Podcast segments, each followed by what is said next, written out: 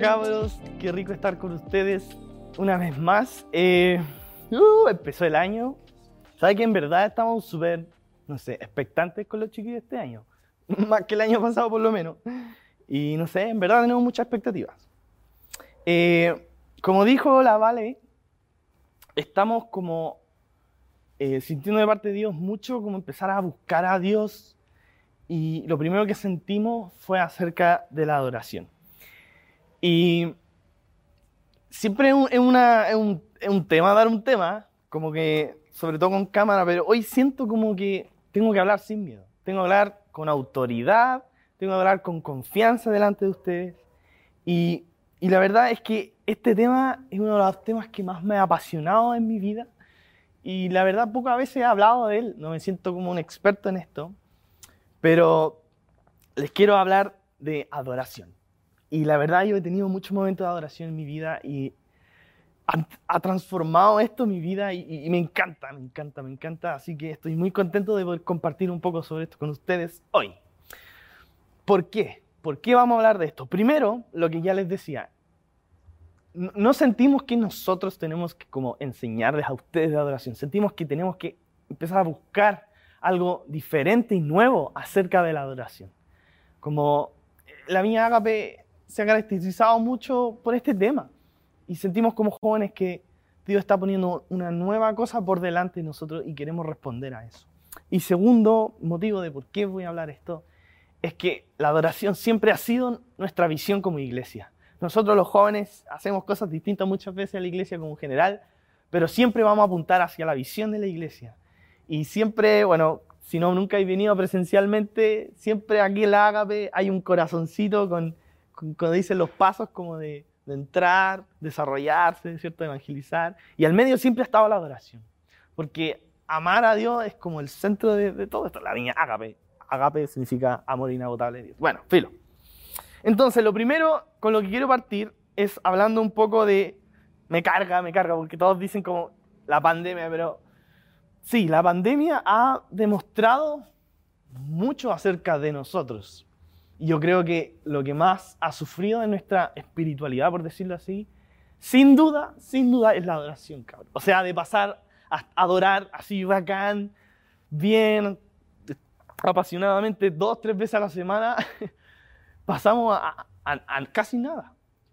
Y es interesante entender esto, pero ¿sabes qué? No queremos venir hoy en día como, ah, sabes que tu adoración está penca. No, creemos que esto es una oportunidad en donde Dios va a hacer algo nuevo.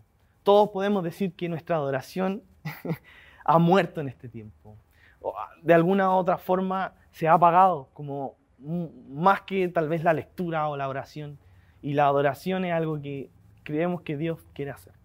Quiero empezar por algunas de las cosas de que no son adoración. Tal vez tú vienes de otra iglesia y tiene un concepto tal vez muy errado de la adoración y escribe algunas frases como, la adoración no es música, ¿ya? No es un tiempo de música, no se limita a eso. La adoración no es algo que siempre tiene que ser sufrido y siempre tiene que ser sacrificado. La adoración no es algo muerto, jamás. La adoración no es algo solo para los líderes de adoración. Al contrario, el líder de adoración, bueno, filo, la adoración no es para sentirnos mejor. La adoración no es lo que va antes del tema. Por eso no quisimos poner adoración. No. Pero muchas veces caemos en creer que la adoración es esto o esto, o caemos en liturgia, en, prácticas, en hacer una u otra cosa, y nos alejamos rápidamente de qué es en esencia la adoración. Así que partimos. ¿Qué es realmente la adoración? ¿ya?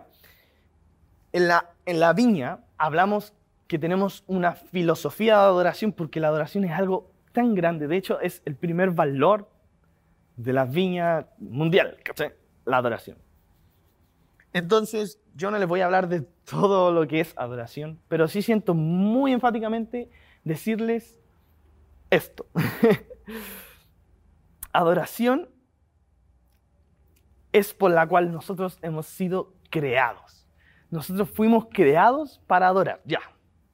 Lo sé, si yo te digo esto, es como, no pasa nada, ya, eso ya lo sabía, me lo han dicho. Adoración, sí, fui creado para adorar a Dios.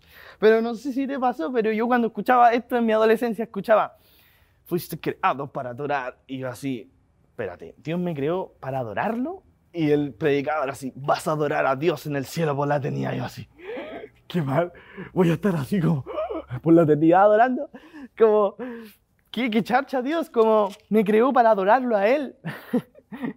y es como la primera reacción que tenemos al escuchar esto, como fuimos creados, ah, como fuimos creados para, para como, no sé, cuando yo era adolescente me pasaba eso, pero está completamente alejado de lo que, de lo que en verdad nos produce y lo que es. Y eso quiero compartirles hoy. Entonces, como es tan, es algo tan experimental esto, es tan difícil de decirte lo que es porque es algo que tú experimentas, quiero darte como cuatro líneas para explicarte que tú has sido realmente creado para adorar. Ya, primer punto, el paisaje le puse.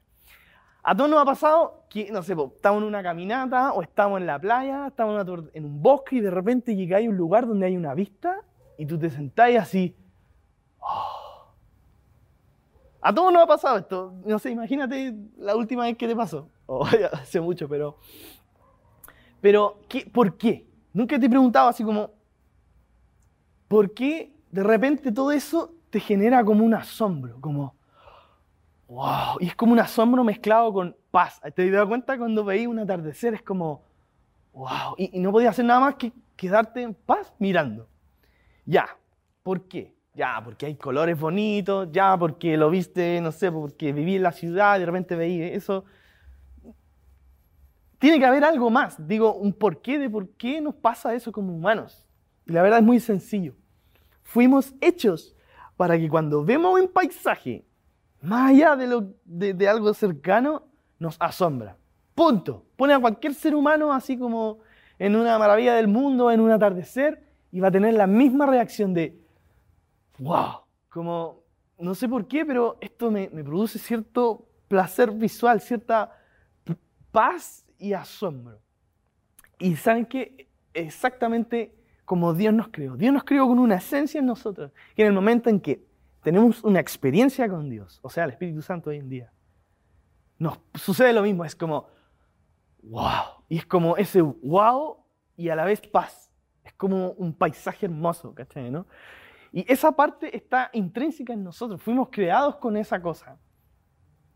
Y no sé, me pareció como una buena forma de describir de que cuando nos encontramos con Dios es como cuando ve, tenía el recuerdo de ese paisaje más bacán que he visto en tu vida, como Wow. Ya, entonces, fuiste creado para adorar a Dios. Espero que con esto del paisaje te haga quedado un poquito más claro. Vamos con segundo punto.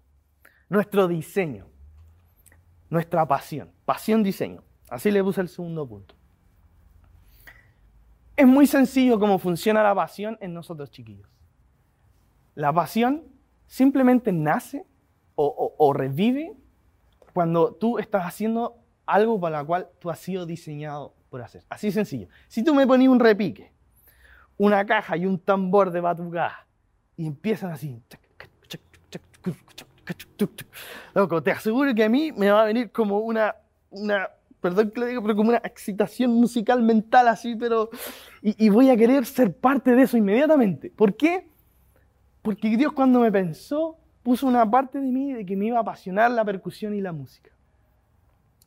Y es así en mí. Yo, yo escucho algo así, para otra gente ruido, para, para mí es placer. ¿no? Y, y, yo disfruto la música, la percusión, porque es parte de mi diseño. Así de sencillo. Como tú tenés tus tu otras cosas. Entonces, si alguna vez tú te has preguntado, ¿por qué no, no tengo pasión en esto que estoy haciendo? Simplemente estás haciendo algo para la cual no fuiste creado. Entonces, ¿cuál es el punto aquí? Mira, yo en verdad amo la percusión y llego así a disfrutarlo mucho, pero cuando eso con Dios es nivel Dios. Yo fui creado para cada vez que yo tengo una interacción con Dios, sentir esa como excitación mental, le voy a llamar pasión, ya, suena mejor, esa pasión, porque fui diseñado para eso, es parte de mi diseño. Entonces, si tú has sentido poco apasionado, Pregúntate, pregúntate. ¿Estáis, ¿Estáis efectuando, estáis haciendo lo que para lo cual fuiste creado? Y eso tal vez no necesariamente tiene que ver con Dios, sino con tu vida, tu carrera, tus decisiones. Es muy importante. Entonces, se entiende. Tú tienes un diseño. Y hay ciertas cosas que te van a producir pasión en tu vida porque fuiste creado para ellas. Y Dios es la sublime. Cada vez que tú te encuentras con Dios, tú te apasionas, no solo porque Él es asombroso, porque está dentro de tu diseño apasionarte por Dios. Ya, entonces, fuimos creados para adorar, como el paisaje, ¿cierto? Como el diseño y la pasión que experimentamos en nuestro diseño. Y ahora vamos al tercer punto. Fuimos creados para adorar. Dios, cuando nos creó, cuando nos pensó, Él pensó un evento. Fue su primer diseño. Eso fue lo original. Si te ponía a pensar lo, bacán que eso es, Dios creó un, lugar donde crecen cosas. Y, y, hay una temperatura y hay agua, creó la tierra. Creó cosas que se levantan y sacan frutos que tú puedes comer y te da placer y llega a tu cuerpo y de repente, oh, una otra persona, una mujer, ¿cachai? Que me imagino a Adán así como, oh, ¿cachai? Como todo me, todo, está en plan y de repente, Dios, y de repente, loco, yo te creé, te creé a ti y a, Eva. Como, wow, como entender de que Dios nos creó, que ese fue el primer diseño, como un jardín que significa deleite, Edén significa deleite. Fuimos creados para deleitarnos con la creación, con Dios, con, los demás. Entonces, piensa eso un poquito, reflexiona como el primer diseño de Dios para ti, para nosotros como humanidad, fue el deleite. Fue el deleite por completo. Entonces, es bacán. Fuimos creados para deleitarnos con Dios. Así de sencillo. Ya, espero que se esté entendiendo el concepto de que fuimos creados para adorarlo. Vamos con el cuarto punto, y que es el amor. Está el paisaje, la pasión del diseño, el Edén y el deleite. Ahora vamos con el amor. Hace un tiempo dije, ya, quiero aprender a orar porque es la única forma en que yo me comunico con Dios. Así que voy a leer un libro sobre oración. Así que empecé a leer un libro esperando que el libro, en el fondo, me diera herramientas para orar y así conocer más a Dios. Pero me encontré con que el libro tenía muchas revelaciones acerca de Dios y eso me empezó a apasionar. Me di cuenta que hace tiempo no conocía una cualidad de Dios de la cual me emocionara. Y me di cuenta que conocer a Dios me encanta. Y yo sé que suena tonto, pero como me encanta conocer a Dios. Nos encanta conocer a Dios. Ya, y lo que iba a decir es que en el libro explica algo muy bacán. Él tiene la teoría en el libro de que la oración es solo una respuesta a lo que Dios ya inició con nosotros. Que todos los seres humanos han orado alguna vez a alguna divinidad. Está en nuestra esencia querer orar. Ya y explica eso y también explica como la, esencia de Dios, de que Dios no es un mono, te, mono Dios, digo, es Dios en tres. Y él explica que Dios es primero amor y luego poder, porque si Dios hubiese decidido crear al Espíritu Santo, Padre, al Hijo, Él hubiese sido en esencia primero poder y Él hubiese creado y ahí recién hubiese existido amor. Pero no es la esencia de Dios. Dios siempre ha sido tres. Por tanto, Él siempre ha, el amor siempre ha existido entre la misma esencia de lo que es Dios. Y Dios no nos creó para que existiera amor entre Dios y el hombre. Él nos creó para que compartiéramos, para que Él para compartir lo que él ya vivía entre el Padre y el Hijo y el Espíritu Santo. Y entender que cuando la Biblia diga, hagamos al hombre a nuestra imagen y semejanza. ¡Oh, qué bacán! No es solo como semejanza humanoide. No, imagen y semejanza. Nuestra interacción, nuestra mini comunidad, Padre, Hijo y Espíritu Santo, la vamos a, a poner en un hombre y una mujer. ¿Cachai? ¿no? O sea, Dios nos creó con el diseño de, repetir. O sea, estamos diseñados para repetir esa comunión, esa adoración, ese amor del Espíritu. Ah, el, Padre exalta al Hijo y el Hijo quiere obedecer al Padre, el Espíritu Santo hace todo. Es como una sinergia entre ellos. Y nosotros fuimos diseñados a imagen y semejanza de Dios. Dios, Padre, Hijo y Espíritu Santo. ¿No es bacán esto? Entender de que fuimos creados para esto.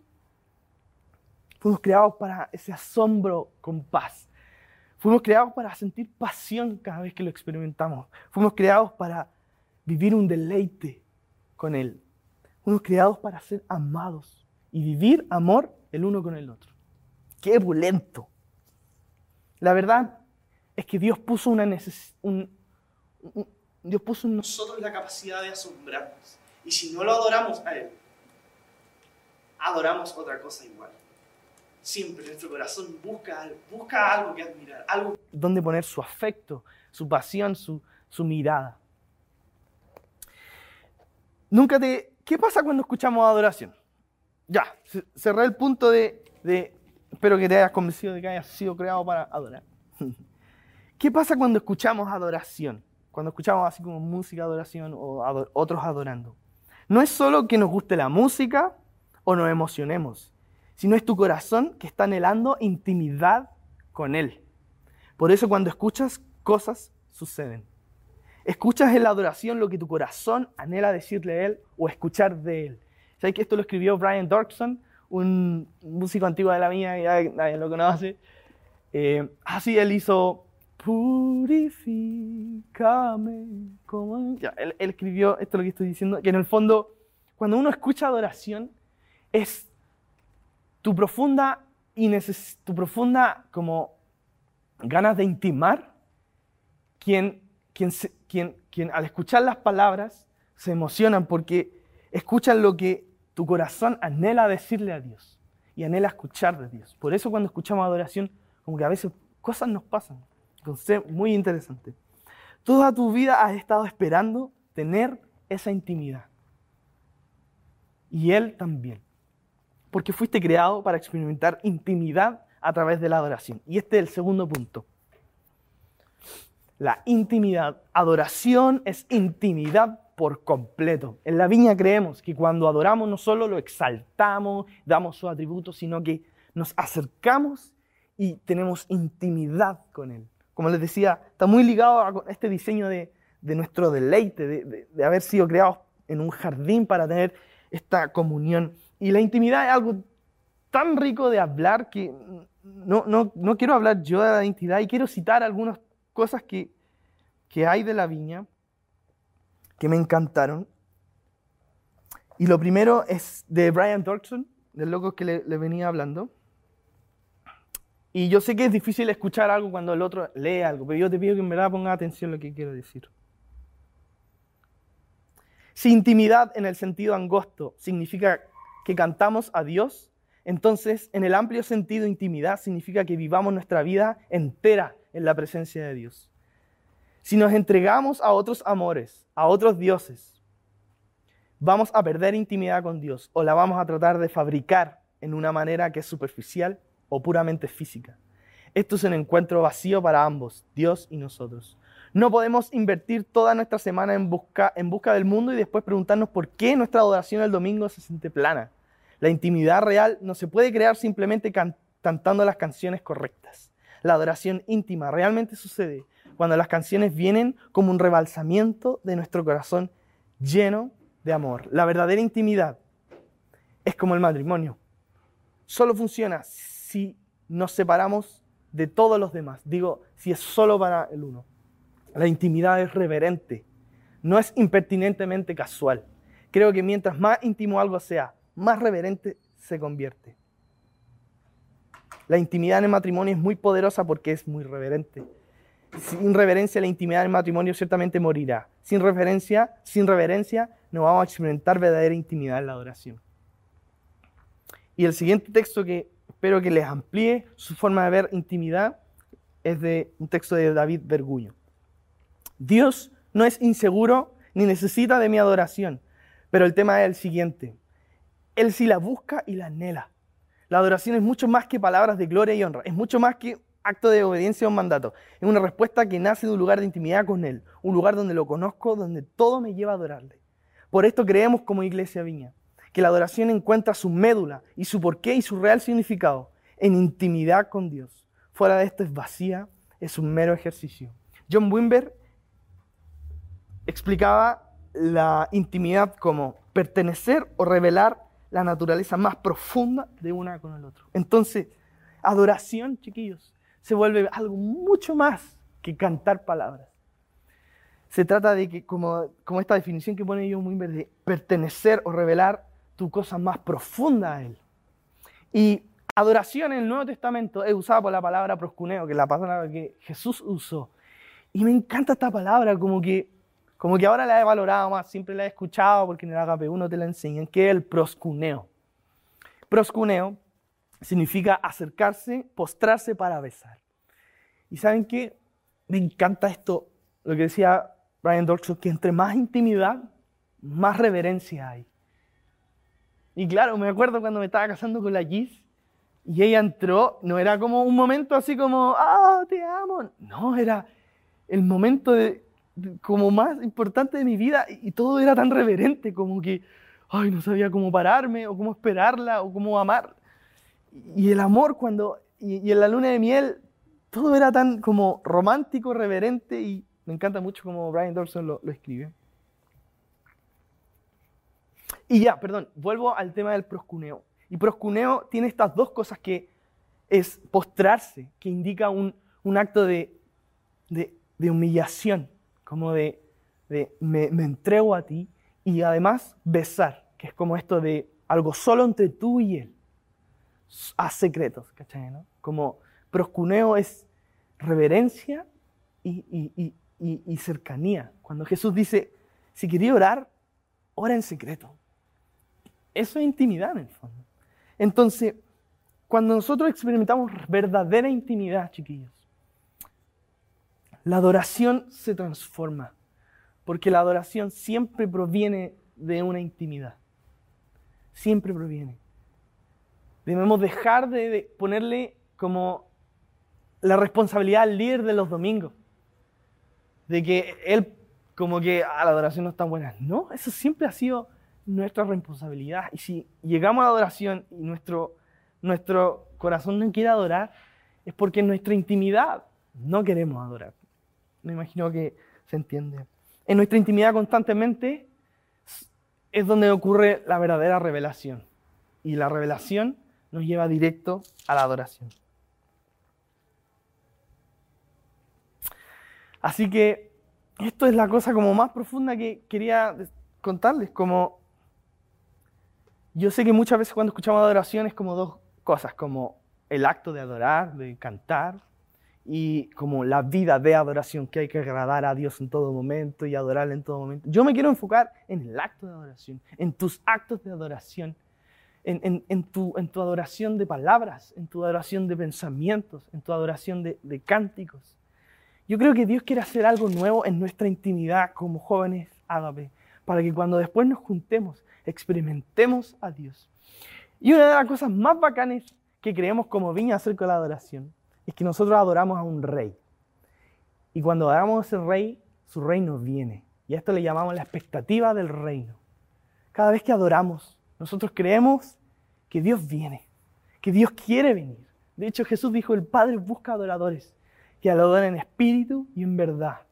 O sea, gente que, que aprenda a conectarse en espíritu con Dios y en integridad en el fondo.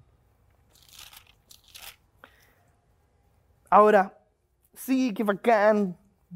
Fui creado para adorar. Estar con Dios me genera asombro. Fui creado para la intimidad. Y cuando tengo intimidad, produce este proscuneo. Pero ¿qué pasa cuando no siento nada? ¿Qué pasa cuando estoy chato, cuando estoy sufriendo, cuando me cuesta? Ya, chiquillos. Esta es la oportunidad que Dios nos da para realmente poner a Jesús en el centro. Cuando cuesta adorar, es realmente cuando nuestra adoración se pone a prueba, chiquillos. Y yo creo que a todos nos ha costado este tiempo adorar.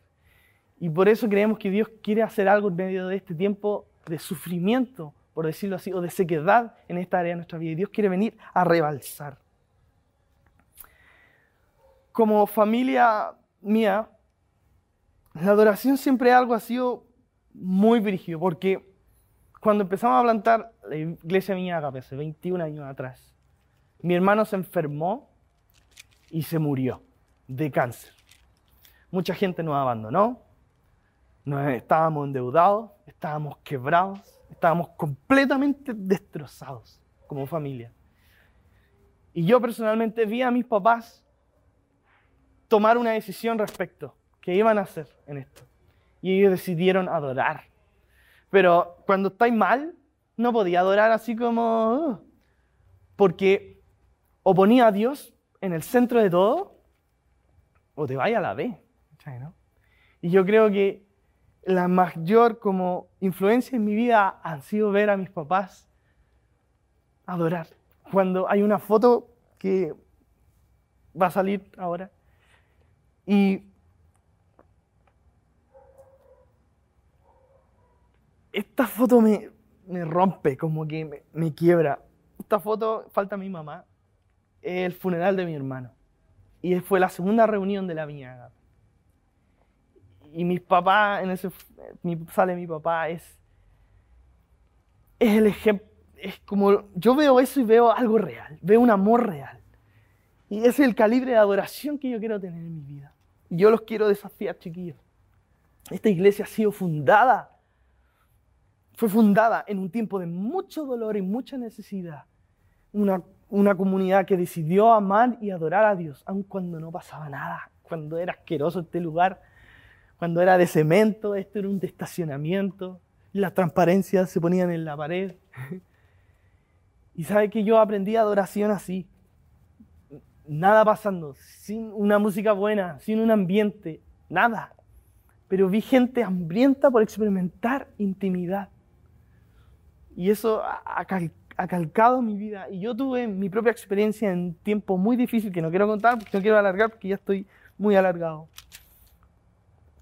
Pero cuando estamos sufriendo y estamos secos, estoy seguro que cuando tomamos una decisión, Dios hace algo en nuestra adoración. Nuestra adoración es transformada, cambia, porque no se trata de, una solo lo que queremos hacer, se trata de, algo profundo que Dios está haciendo en medio de estos sufrimientos.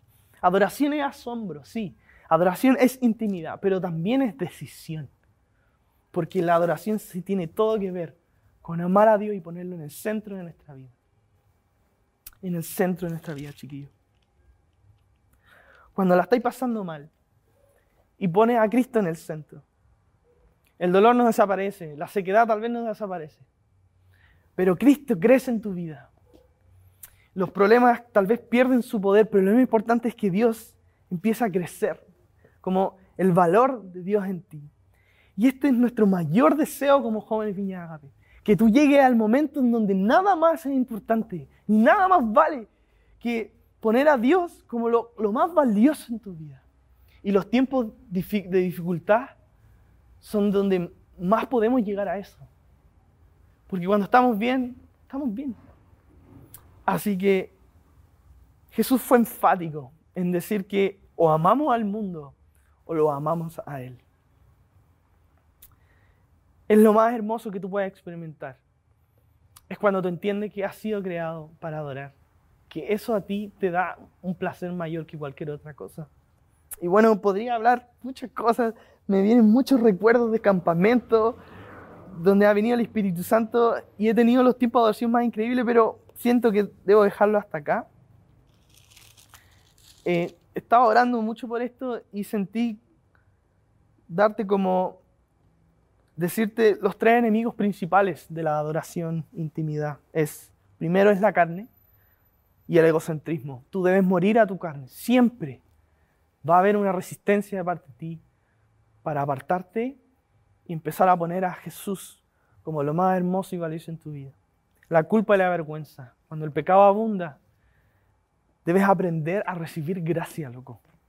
A recibir la gracia y entrar confiadamente a la presencia de Dios. Dios me estaba hablando mucho de esto de empezar mis devocionales así.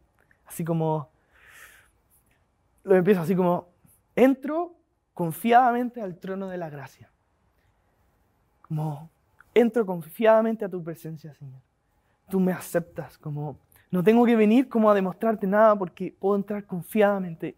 No sé, espero que Y eso quita al tiro la vergüenza, como de, no he orado, estoy distante, me siento mal, como que entrar y la culpa y la vergüenza simplemente es un acto de fe, y tú puedes creer el perdón y la gracia de Dios. Entonces dije la carne, la culpa y vergüenza y los ídolos.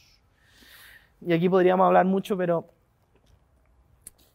quiero que tengamos un tiempo ahora de orar y renunciar a estos tres puntos en nuestra vida. Y no esperar al devocional de mañana, al domingo, o, ahí de lo... No. Quiero que me acompañes ahora y tengamos un tiempo de oración, porque después de esto viene el tiempo de oración. Y quiero que nos dispongamos, chiquillos, a tener una nueva expectativa de intimidad con nuestro Padre. De saber que Él te va a asombrar y que nada te va a dar un deleite mayor que ponerlo a Él primero en tu corazón. Así que lo que voy a hacer ahora, no sé si me voy a ver o no, pero voy a arrodillarme y voy a, postrarme ahora. Y yo te voy a invitar a que tomes una postura de postración, de proscuneo delante de Dios. Y vamos a renunciar a nuestra carne, vamos a renunciar a nuestra vergüenza, pecado y culpa. Y todo ídolo, toda cosa que esté por sobre Cristo, la vamos a renunciar.